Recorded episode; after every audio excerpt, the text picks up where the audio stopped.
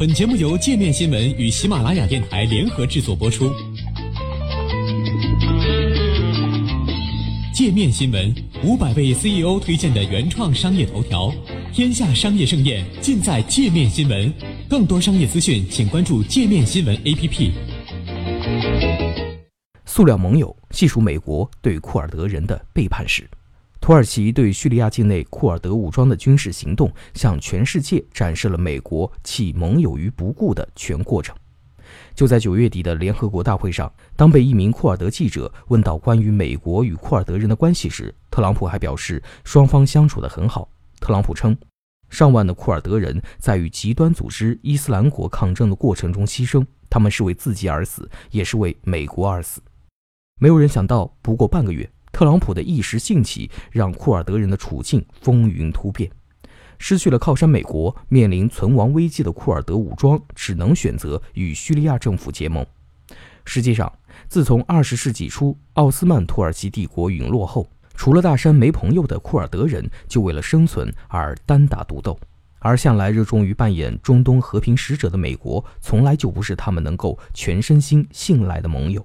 并多次上演背叛戏码。美国的这一传统可以追溯到一战时期。一九一八年，时任总统威尔逊在战后出版的《十四点和平原则》中明确提出，土耳其境内各民族应予自治，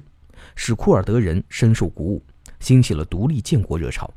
一九二零年，塞弗尔条约的签订让库尔德人短暂实现了拥有独立民族国家的梦想，提出建立自治国家库尔德斯坦，却在三年后被美国支持的洛桑条约打破。洛桑条约将十五万平方公里的库尔德人聚集区划到伊朗，八万平方公里的库尔德人聚集区划到伊拉克。从此，作为中东地区第四大民族的三千万库尔德人被分散在伊拉克、伊朗、土耳其、叙利亚等国，在任何一国都是少数民族。这是美国对库尔德人的第一次背叛，也可以说是最微不足道的一次。彼时主导这一场交易的是仍为日不落帝国的英国。这也开启了库尔德人漫长的建国抗争史。势单力薄的他们不得不寄希望于域外大国的支持，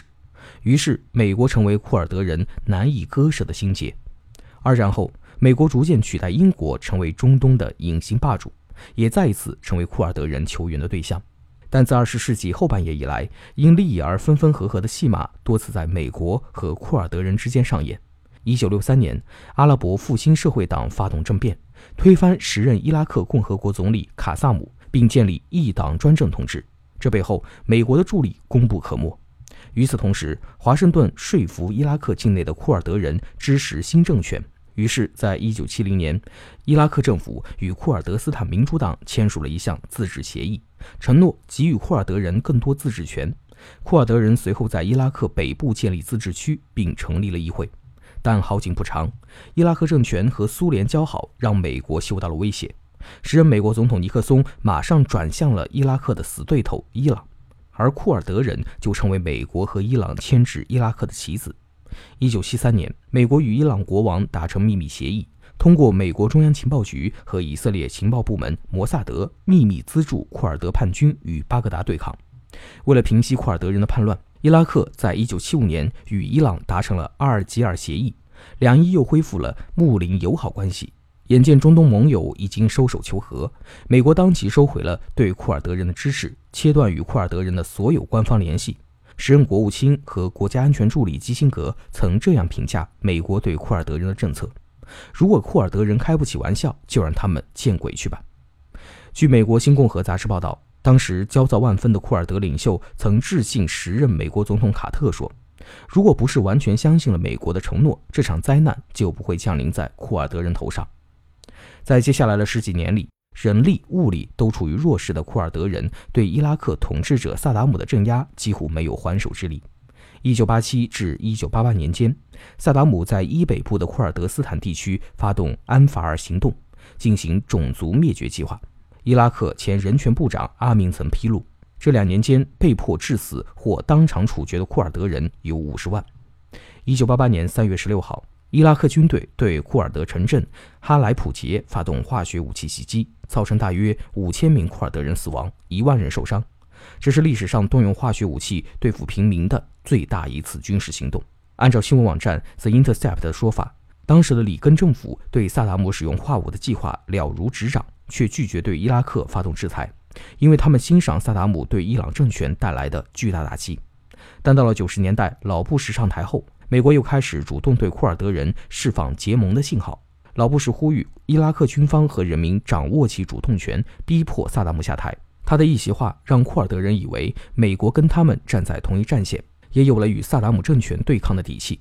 他们没想到的是，美国似乎很快就忘记了自己说过的话。就在库尔德人的反抗取得初步成果时，领导多国部队的美军中央司令部司令施瓦茨科普夫，在允许伊拉克军用飞机飞行的情况下，批准了与伊拉克的停火协议。结果，伊拉克利用军用直升机镇压了北部库尔德人和南部什叶派穆斯林对萨达姆的反抗行动。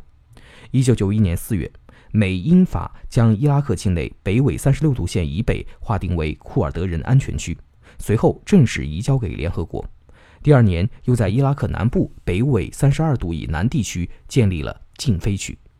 与此同时，一个由美国一手培植的伊拉克反对党——伊拉克国民大会加入了权力斗争。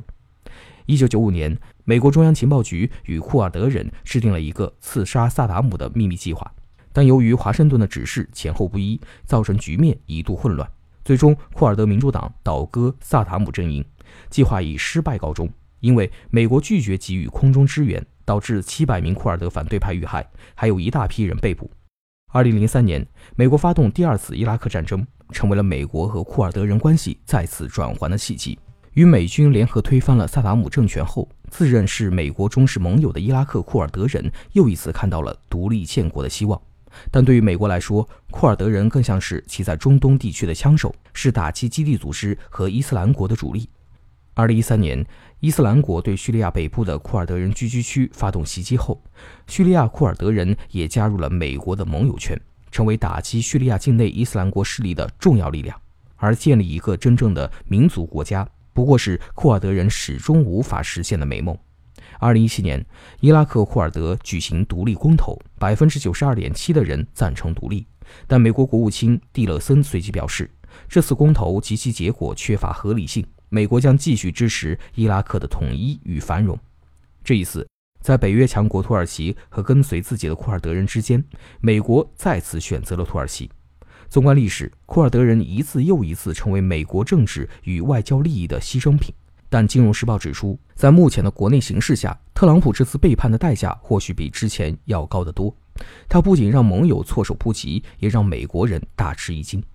不管是叙利亚武装力量，还是驻叙美军，都是在美国宣布撤军当天才得到消息。而特朗普说辞的前后矛盾，也不免让士气大受打击。此外，特朗普越是不把盟友放在眼里，后者坚定支持美国的可能性就越小。也许在下次华盛顿需要库尔德人时，他们会要求美国自己承担更多风险。